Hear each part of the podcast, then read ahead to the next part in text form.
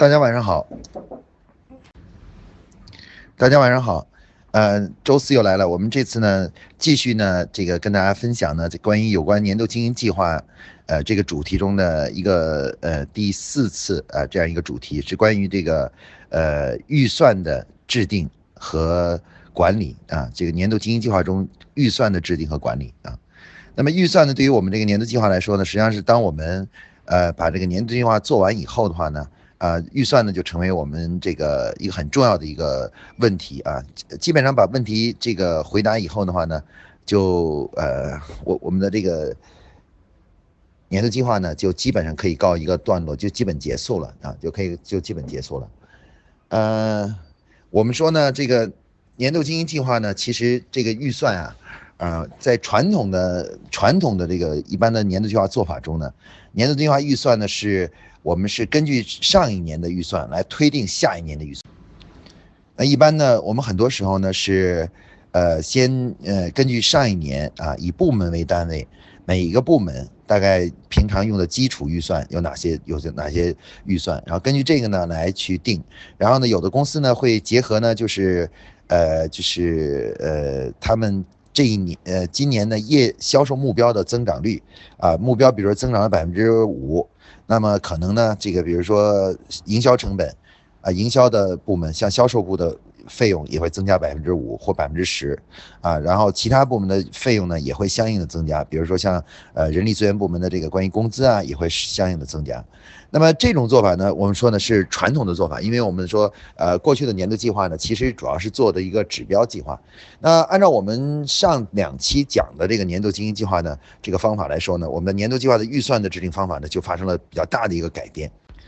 那么我们现在这种按照现在的这种年度经营计划的做法呢，因为是以立项为核心的啊，也就是说整个制定年度计划的时候呢，啊是以这个立项作为一个呃。这个基本的一个计划的一个格式啊，所有部门的工作都是先要去确立啊，明年到底做什么项做什么项目啊，把项目的一个一个的确立确立出来，然后呢，然后最后呢，这个呃计划才能生成。那么这样的话呢，我们这个预算的这个制定模式呢，其实方法就发生了比较大的改变。那么过去呢，我们是从这个我们是呃以这个就是过去以是经验啊，去年的这个经验预算来进行推理的这种模式就改变了。那我们现在要改成什么呢？我们要改成的是以我们首先呢是要生成项目，然后有了项目以后呢，每个项目呢都都要进行对预算进行这个呃计算，然后呢呃项目预算出来以后呢，总预算才会生成。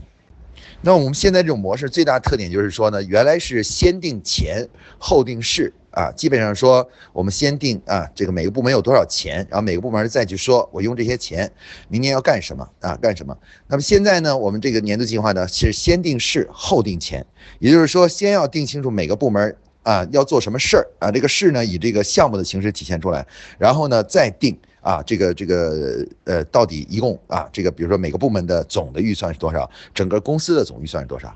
那么这个预算呢，如果是按照我们现在这个年度计划的来制定的呃制定的方法来来进行呃管理呢，就是和制定呢就比较简单了。因为呃我们说呢，昨天在上两期我们讲这个年度计划在制定过程中立项的时候啊，其中有一个很重要的就是每个项目不仅要设定目的目标，然后。更重要的是要设定时间和预算，也就是说，每一个项目呢，其实它都在呃立项的时候，其实就已经把这个项目的预算进行了估计啊，对它进行了估计啊，这个项目大概预算是多少？那么这样的话呢，这个就是呃，如果我们这个等各个部门把年度计划这些项目一个一个都都确立下来以后啊，都定都定下来以后啊，实际上每个项目的后面呢都有一个预算。啊，有预算，把所有项目的预算加在一起呢，其实就已经构成了就是整个公司整体年度计划的总体的预算啊。啊，如果把项目进行分类呢，哎，还可以计算出分类的预算啊。比如说，呃，我们把这个改善型项目、战略性项目。单独拿出来，我们可以知道，呃，我们投在战略性工作上的项总的预算是多少？啊，改善类的这个预算啊，就是这个就是呃带有这种营销啊，呃推呃改善类的这种工作预算多少？还有呢，常规型的预算也能计算出来。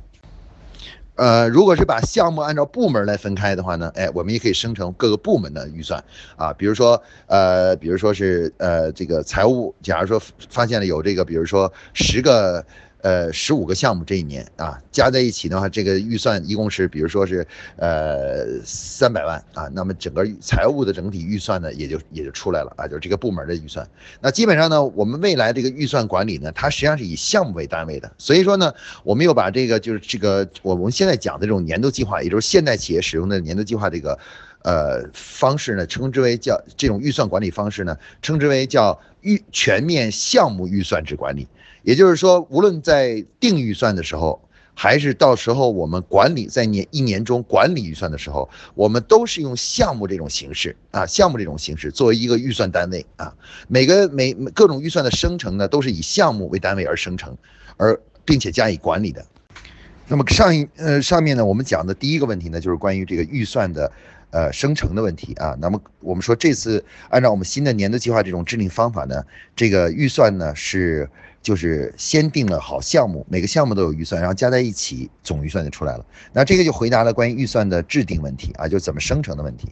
那么在实际这个年度制定年度计划的时候呢，这个预算呢，还有呃关于预算还有还有不少的其他的一些问题，呃，比如说这个呃这个如果是按照项目来打预算的话，那么经常出现的问题是什么呢？就会出现呃，比如说。所当计划做完了以后，各个部门的项目都确定好了以后，然后把每个所有的项目的预算加在一起呢，有可能会超出了我们公司的这个预算的上限啊，预算的上限，啊，就是我们公司允许的预算上限。举例子，比如说一个公司，呃，明年的目标销售目标是十个亿，啊，结果呢，呃，预算呢可能呃那个就是呃利润呢可能比如定为是八千万，也就是说这个十个亿的销售收入。然后八千万呢是利润，那这样的话就需要，也就是说允许有九点二个亿是可以作为呃这个费用的或者是支出的啊。那么如果可是有可能会发现我们所有的项目这个预算加在一起啊，各个部门的项目预算加在一起，结果可能达到了九点五个亿或者是九点七个亿啊，那就会出现这种情况。这也是在用呃这种项目制的预算。管理的这种年度计划里面经常出现的问题啊，就是非常容易出现，就是呃有很多呃时候我们会发现这个项目加在一起啊，总预算是超出了这个我们允许的预算的上限。呃，那么这个情况呢是怎么办呢？这个一般呢是由总经理呃召集各个部门的总监呢来进行一次预算的调整或者预算削减会。那么这个预算削减会呢，一般是呃由这个各个部门总这个所有的总监。啊，就部门负责人，加上总经理，然后呢，嗯，在一起，然后呢，加上财务部的人，这个总这个财务人员，然后在一块儿呢，然后呢，大家呢是什么呢？就是呃，每个总监呢，就是把这个超出一定金额以上的这个这个项目啊，给大家介绍一下这个预算的构成啊啊，这个嗯，一般比如有的公司规定就是说，超过十万块钱以上的项目，那每个部门的。这个总监呢，这个立项人呢，必须来解释一下这个预算是怎么构成的啊。然后呢，大家在他讲解的过程中呢，去看一看中间有没有什么啊，比如不合理的，或者是说就是重复的等等这样的问题。然后呢，在这个过程中呢，大家提出来预算哪一些地方呢可以可以精简。那么这样的话呢，每个部门的总监呢轮流上来讲啊，大家都谁来讲，其他人就提问题。然后这样的一个会议呢，开上一次到两次呢，就可以将这个就是这个预算呢，基本上就是压到了，就是就是降低降低到一定程度啊，降低到程度。然后另外呢，就是说呃这个呃这就是降低预算的一个基本办法啊，降低法。当然，如果到了这个最后，比如说呃刚才我们举了一个例子，如果从这个这个预算已经从这个呃呃九点呃九点七九点八。啊，已经通过这种一轮一轮的讨论和削减，然后结果呢，这个已经降低到了，比如说是这个呃九点四啊，比如九点四左右了，这还差两千万。那么这时候怎么办呢？一般来说呢，在在这个时候呢，就不会反复的召开会议，在没完没了的讨论了啊，没完没了讨论了。那么一般呢，我们会采用一个办法，就是什么呢？就是按照比例啊，就是用这个，比如说多出这个零点两千万，零点二除以呢这个九点四啊，九点四。算出呢就是超超出这个部分呢，在目前这个预算范围里面的占比是多少啊？然后呢，要求每个部门呢，当算出这个占比，比如这个占比算出来是大概是零点儿，比如说呃零点儿就是呃一呃呃零点儿。一八啊，比如说我们假如算出是零点一八的这样一个呃这样一个或者零点二二一啊二二这样一个比这样一个就是呃零点零二就百分之二二或者百分之二点二等这样算出这样一个数字就多出数字，那么到时候呢就是由财务部呢统一公布一下，就是所有的大家打的项目所有都降低这个等比降低啊，比如说我们算出是百分之二，那么就是所有的。嗯，部门的所有项目，每个项目呢的预算都向下浮动百分之二啊，百分之二。那这样的话就达到了预期的这个预算的这个指标了啊。那么关于预算呢，另外一个问题呢是什么呢？是关于这个呃，就是呃，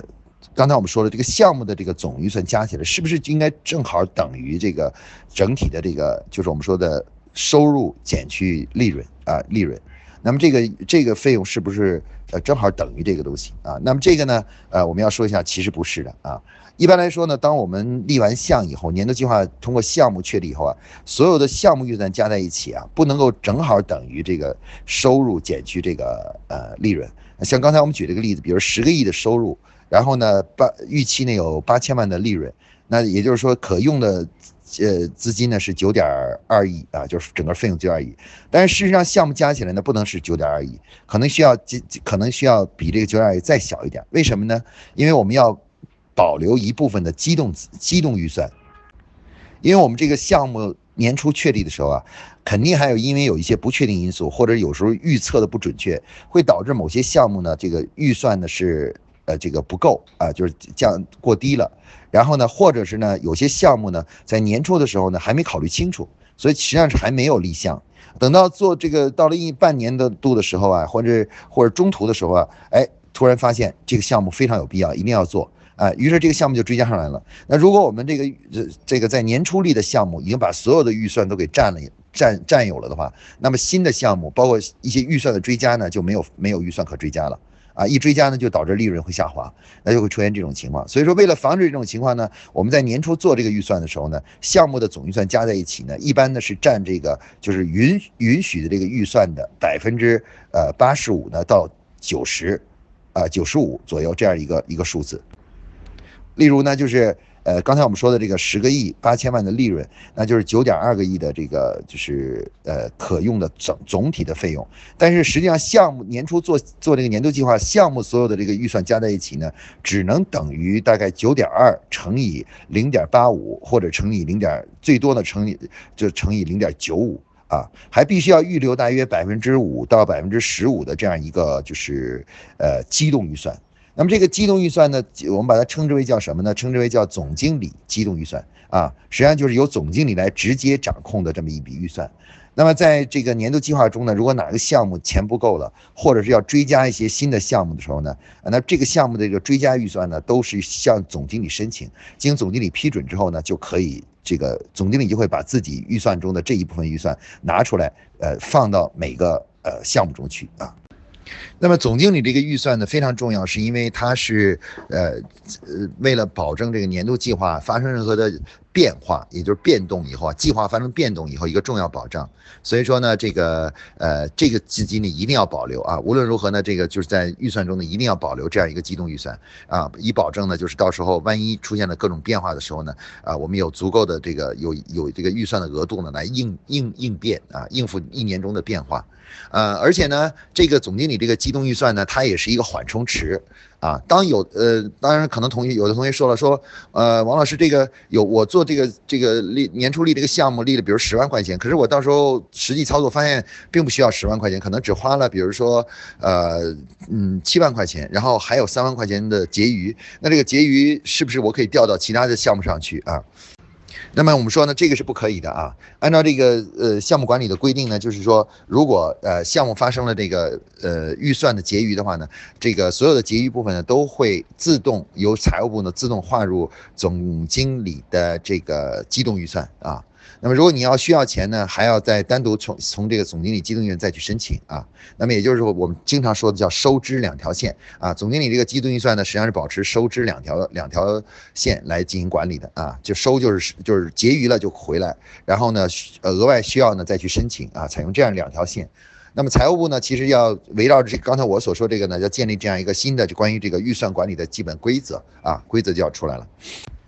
那么围绕着这个，咱们现在讲的这种预预年度经济化的预算管理呢，其实还有一个很重要的问题，就是有同学曾经提过说，王老师，我能够在年初用这种预算的。呃，制定的方式呢，能够除了这个，就是把预算定下来，还有什么其他的作用没有？有没有可以进行一些必要的、有意义的财务分析啊？财务分析对未来一年的呃业务啊，这个有一个比较有意义的财务分析啊。那么事实上是的，可以的，可以用这种这个这个方式呢，对未来的这个整个财务呢，做一个很好的一个分析啊。那么第一项分析呢，是可做的是什么呢？是我们会把这个项目的类别按照它的呃它的项目呢，按照它的这个意义呢分开啊。我们说呃年度经济中项目呢分成了啊战略型项目啊改善型项目，然后包括呢就是呃这个叫做呃常规型项目。然后呢，如果我们把这些项目都分开了以后，分别计算一下这个预算呢，我们可以得出三种项目的相互之间的比例啊。那么一般这个比例呢？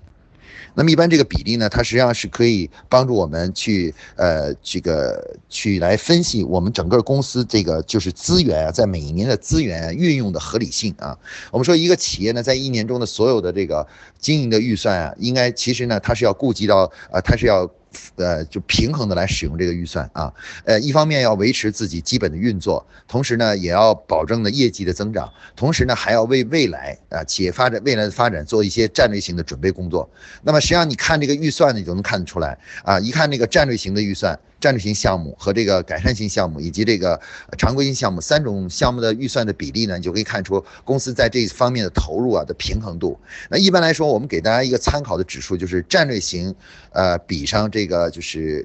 呃，改善型再比常规型的，大概比例应该正常的比例在一比二比七左右啊，就是在百分之十、百分之二十、百分之七十这样一个比例啊。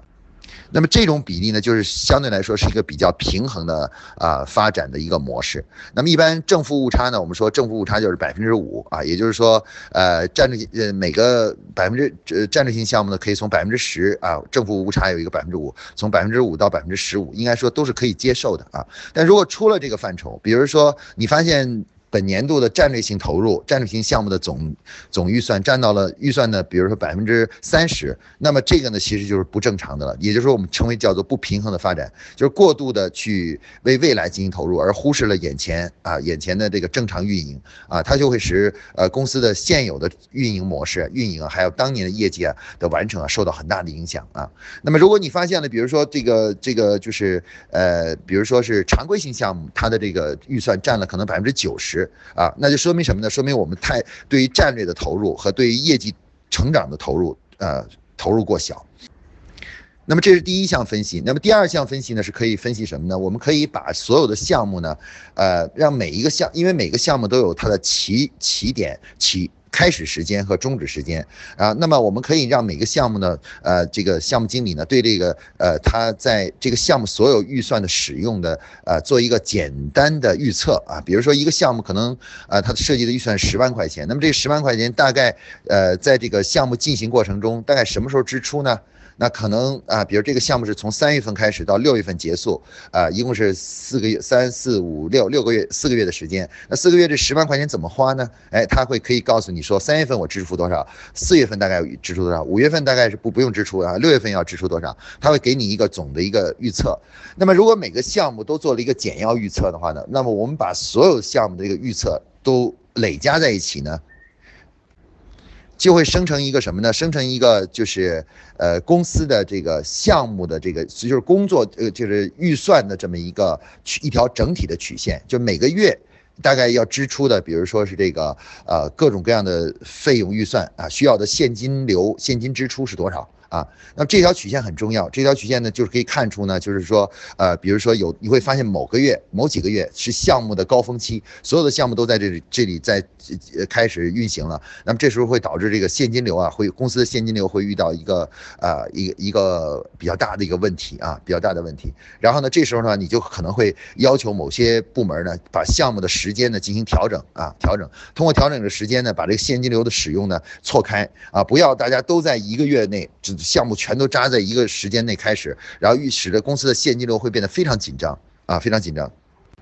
那么这个呢，就是这是我们说的第二项分析，也就是现金流分析啊。第一项分析呢，实际上是我是关于这个就是呃我们预算平衡性的分析。然后第二个第二项呢，实际上是我们就是对于这个呃就是现金流的。呃，现金流的分布啊，使用的合理性的分分析。那么第三项分析呢，其实是对于公司未来一年经营的中可能遇到的一些风险的一些分析啊。那比如说呢，就是我们我们如果是按照这个这个用使用这个项目方式呢，我们还能做出一条曲线。这条曲线是呃，就也就是预测的销售回款曲线啊。销售每个月销售回款大概是多少？大概多少啊？根据这个项目的进展情况，我们会预测一条。全年的销售回款的这么一条曲线啊，这条曲线是根据什么呢？是根据这个，就是我们做的项目，我们会假设呢，如果我们不做任何项目的话呢，销销售情况跟去年呢应该是相似的啊，去年是去年同月份是相似的。那么一旦我们做了某个具体的，比如说营销的项目或促销项目呢，理论上说它就应该得到什么呢？得呃获得这个销售的那个下个月再下一个月获得销售的这个增长啊。我们根据这个呢，可以做出一个预测，预测出呢全年的销售回款的一个基本的一条曲线。那么这条曲线做出来以后的话呢，如果和这个我们刚才做的之前做的另外一条曲线关于这个项目预算曲线进行对比的话呢，你就会发现呢，就是公司在各个月的盈亏情况。啊，在各个季度的盈亏情况都可以做出预测啊，就是你各个季度哪个季度是就是这个呃，比如说收入是是大于支出的，而哪些季度呢是收入会出现小于小于支出？那有些公司呢属于上市公司，它是以季度为单位来进行这个就是上报这个这个就是呃上报这个数据的。那么这些公司呢就要注意一下呢，就是也要通过调整项目的先后次序啊，然然后保证呢季度的盈利。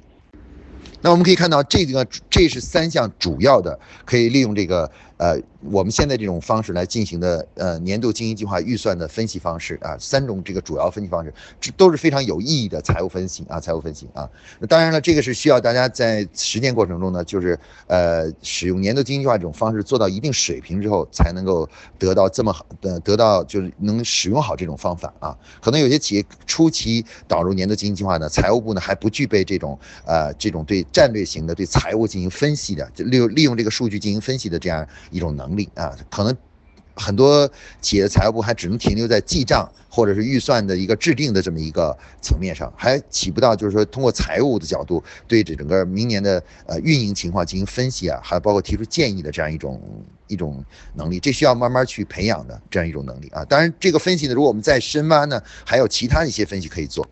那么好，谈完这个以后呢，我们再来谈一下呢，就是当这个如果这个预算定稿以后呢，那么财务呃我们整个公司呢，未来在这个年度计划运营的过程中呢，对这个预算的管理呢，要遵循什么样的一个基本原则，还包括呢要呃要做哪些事情，还要做一些什么事情啊？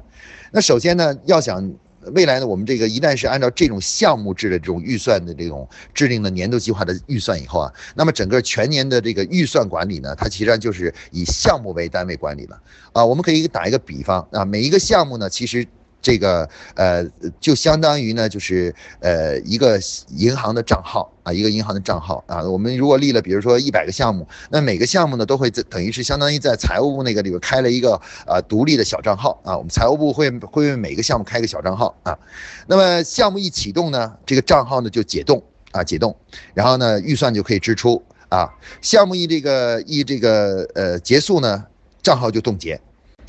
那么员工在做项目的过程中呢，当使用费用的时候呢，当报销的时候呢，一定要说明在报销单上要说明，呃，某一笔费用是是归属于哪一个项目啊？必须得说明你这个这个费用是属于哪一个项目的啊？因为财务部要把这笔钱呢。就是从指定的那个项目那个账号里面去扣除啊，扣除。也就是财务部管管钱的时候呢，不再是说像过去，反正是在公司的总账号里面去扣除，而是在每个项目的账号里面，相当于一个小账号里面去扣除。哎，你这个你原来预期预计十万块钱，然后你花了，比如你一万块钱的差旅费，他就会给你扣除一万块钱，就剩九万了啊。实际上就是相当于不断的这个呃以项目为单位来进行对这个这个预算的进行管理啊，进行管理的这种方式啊。那么这就要求呢，这个我们说呢，就是呃财务部呢，第一呢就是要呃把报销单改一下，改一下报销单。报销单上呢要提出一个新的要求，就是呃要填写呢各种预算费用的一个项目项目号是什么。啊，这个像过去呢，我们报销呢，可能就写是哪个部门的。现在呢，我们要求不仅要写部门，而且还要写写出具体的项目号啊，项目号是哪一个号，啊这样的财务部呢好去到指定的项目中去扣款啊，就这个把这个预算就是报进去啊，报进去。然后呢，这个呃财务部呢，另外还要。还要推出一个什么呢？推出一个一些呃，增加在财务管理的条例中或者是规定中呢，要增加一些新的规定呢，就是关于这个，一是报销单的填写，然后另外呢，就是当这个项目预算不足的时候啊，那么那个财务部会怎么做啊？很多公司财务部呢说会发现，当你的这个呃呃账号里面这个项目预算剩余，呃。低于百分之五啊，比如你十万块钱的预算，如果低到了五千块钱以下剩的钱，那么这个这个账号就会被临时冻结，就不能报销了。然后要求你去呃呃追加预算啊，申请那个追加预算。然后呢，你到总经理啊，通过部门，然后到总经理那真申请追加预算。追加预算，如果总经理要是批了呢，比如说你追加申申请追加两两万块钱，假如被批准了的话呢，哎，那个总经理呢就会签字啊，这个有一个追加预算单。追加预算单呢，就是写明项哪个项目追加多少钱，然后呢就把它送到财务部那里，送到财务部里呢，财务部呢就会从总经理的机动预算中划两万块钱，划到你这个项目的账号里面啊，账号里面，那你这个账号嘛就等于是被充值了，那可能从刚才的，比如说是五千块钱的。剩剩余的钱变成了两万五千块钱，那你就可以继续报销了啊。那像这样的一些规则呢，我们需要在这个财务部呢，这个就是这个管理规定中呢加以修订啊，把它修改过来啊，让大家都知道该怎么样去报销，怎么样去遇到了项目预算不足的时候该怎么办啊？怎么办啊？那么这个也要求员工呢，开始要慢慢的习惯呢，就是呃，谈到某一笔预算的时候呢，一定要去回答这是归属于哪个项目的，而不是简单是部门。那么另外呢，关于这个预算管理呢，还有一个呃一个问题呢，就是什么呢？就是呃，当我们这个每个项目啊，这个出现了这种呃预算不够，或者是这个这个就是预算呃多出来的时候，那么这个怎么处理的这个这个规则啊？那一般呢是这样的，首先呢，我们有一个基本的原则呢，就是当一个项目啊这个申请呃结束的时候。呃，你说这个项目结束的话，那么一说结束的时候呢，关于这个项目的账号呢就关闭了，也就是冻结了。也就是不能再支付这个相关的呃费用了啊，这个因为你这个项目已经结束了，呃，所以说每个项目的项目经理都要注意呢，就是如果你需要支付给比如说代理商啊或者其他人的钱的时候呢，一定在你这个项目宣告结束之前就要把这个费用支付出去，而不能够说呃拖着不付，然后说这个项目已经结束了，还有好多钱还没付，不能有这样的首尾啊。然后另外呢，就是这个呃，这个项目的这个就是呃，这个预算如果要是不够的话呢，一定要这个填写这个项目追预算追加申请单，然后呢由自己本部向报给自己本部门的总监，然后总监呢会把这个单据呢报给这个就是呃总经理啊，通过先报给总监，然后再报给总经理，由最后两方都签字了，你的总监和总经理都签字了，那这个这个项目预算追加呢才能成立啊，才能成立。然后另外呢，就是对于总监来说呢，如果你的这个部门里的某个项目，比如省了钱了，没有花那么多钱，报了报了，比如说一百万，实际上只花了呃，比如说五十万，还有五十万结余，那作为总监来说是不能够自己把这五十万呢转移到就是啊，比如其他的项目中去的啊，比如其他项目钱不够了，不能直接转过去，必须呢就是财务会自动将这个多余的五十万转回到总经理的这个这个机动预算中去。那么，如果你要是想在每个项目某个项目不够的话呢，要单独进行呃追加申请啊，项目预算追加申请啊。然后这个呢，就在我们年度的管理中呢，是就是采用这种管理方式的。那么这个呃，另外呢，在这个预算管理中还有一个呢，就是由于我们。呃年度计划呢要求呢每个月呢都要召开年度经营计划监控会，所以在监控会上呢，财务部呢会专门呃有那么十分钟或十五分钟呢做一个汇报，汇报一下整个这个项目预算的使用情况。和计划的这个预算的这个使用情况之间的这个差差异啊，那有哪些钱是该花而没有花啊？有哪些钱呢是嗯不该花，而但是呃或者不该那个时候支支出却提前支出了？那么通过这个呢，每个月如果我们都做这么一个对比呢，计划的预算呃和这个就是实际发生的结算的对比呢，我们就慢慢的就可以呃发发现呢，在运作过程中呢存在的一些问题。到年底的时候呢，这个当这个一年的工作全部做完，一年的计划都完成了以后，啊，不管最后的结果怎么样呢，财务部呢会这可以出出一份很重要的一个一个报告，就是呃我们年度经营计划的预算的一个准确度，然后同时呢还可以出一个很重要的数据，就是各部门。啊，项目预算的准确度啊，就是预测的准确度啊，你就会看发现，通过这个准确度呢对比呢，可以看到呢，就是各个部门之间呢，对于呃预算管理的这样一个呃总监啊，对预算呃进行呃估计和测算的这么一个准可靠程度和准确度，然后并且呢用此呢来督促那些估计的不准的总监呢，向那些估计的比较准的总监呢去学习和靠拢。使得我们每年的预算呢会越估越准啊，越就是越估越接近于实际情况啊。那么啊，这个那那么到年底时候做这么一个可以做这么一个统计表，这个表呢就可以反映出各个部门的预算的使用呃就是估计的准确程度。大家看到，在年度计划预算管理中呢，这个问题还是有许多的啊，有多多元化的问题。不过刚才呢，我已经把大多数常见的就是预算管理这一相关的问题呢，给大家做了介绍啊。当然了，如果要想咱们要想这个比较详细的、深入的了解这个的话呢，需要呢就是呃还需要做比较长时间的深入的一点的学习啊，就是把各关于跟预算有关的方方面面的问题呢都得以回答。那么今天呢，我就是把这个关于预算比较重要的、跟年度计划预算呃相关的一些问题呢，给大家做这么一个介绍啊。那好，那么今天呢，我们关于这个年度经济计划预算这个主题呢，我就给大家讲到这里啊，谢谢大家。呃，龙同学提这个问题呢，提得很好。他说呢，他们是有这个一个叫做二十六家分店的这么一个中央厨房的公司啊，总部呢有总经办、门店管理部、财务部、人事部、中央厨房。全面预算是由这个总经办牵头还是财务部牵头？这个问题是这样的啊。那是这样的，首先呢，我们说呢，这个这个在做年度计划的时候呢，呃，整个这个年制定年度计划呢，这个过程呢，包含了就是预算的这个确定。所以说呢，实际上就是预算是多少，是包含在制定年度经营计划这个项目里面的。那么这个项目的负责人呢，就应该